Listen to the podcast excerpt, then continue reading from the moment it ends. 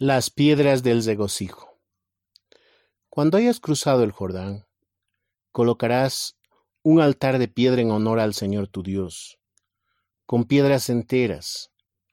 Ofrecerás allí sacrificios de comunión y los comerás, y te regocijarás en la presencia del Señor tu Dios.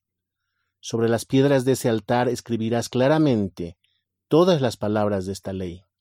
Deuteronomio capítulo 27, versículos 4 al 8. Hemos sido creados con la capacidad natural de regocijarnos. Al poco tiempo de nacido un bebé, se regocija con tan solo saber que sus padres están junto a él. Nos regocijamos cuando nuestras expectativas se realizan.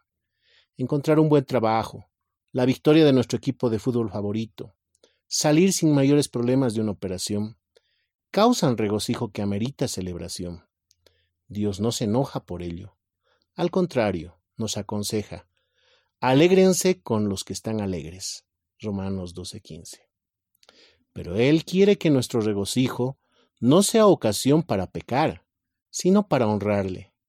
El Señor quiere que todas nuestras celebraciones sean para adorarle.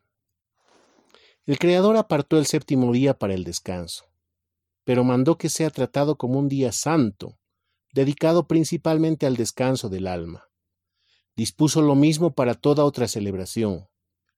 Aunque la Biblia manda a Israel celebrar las fiestas de Pascua, Pentecostés y tabernáculos, el pueblo judío también optó por celebrar la fiesta de Purim, por haber sido salvados del odio de Amán, y celebrar su victoria contra la opresión cultural griega con la fiesta de Hanukkah, dedicación.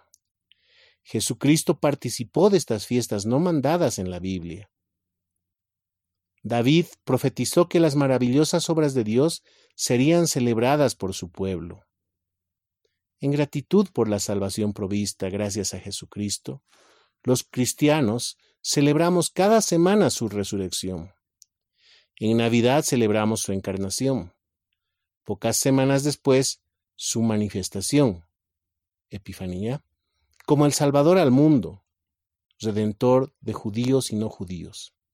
Celebramos la Pascua, haciendo memoria de Él como el Cordero de Dios que quita el pecado del mundo.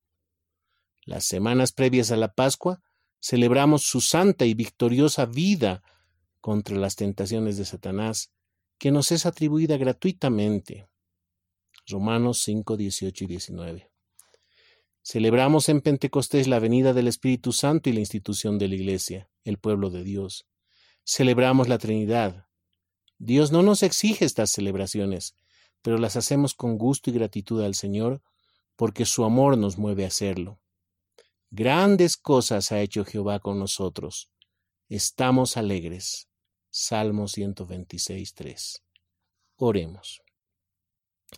Concédeme, Señor Jesucristo, el querer mantener mi mirada en ti y en tu obra redentora para mi salvación, de tal manera que en mí haya tal gratitud que me mueva a compartir el Evangelio a los demás y a celebrar santamente tus hechos poderosos. Te suplico, me afirmes en la verdadera fe, por tus medios de gracia, para perseverar siendo creyente. Amén.